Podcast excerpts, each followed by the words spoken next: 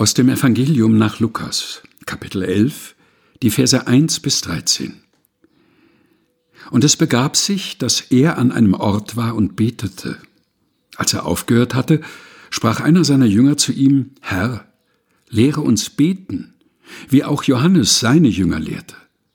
Er aber sprach zu ihnen, Wenn ihr betet, so sprecht, Vater, dein Name werde geheiligt, dein Reich komme Gib uns unser täglich Brot Tag für Tag und vergib uns unsere Sünden, denn auch wir vergeben jedem, der an uns schuldig wird. Und führe uns nicht in Versuchung. Und er sprach zu ihnen, Wer unter euch hat einen Freund und ginge zu ihm um Mitternacht und spräche zu ihm, Lieber Freund, leih mir drei Brote. Denn mein Freund ist zu mir gekommen auf der Reise und ich habe nichts, was ich ihm vorsetzen kann, und der drinnen würde antworten und sprechen Mach mir keine Unruhe.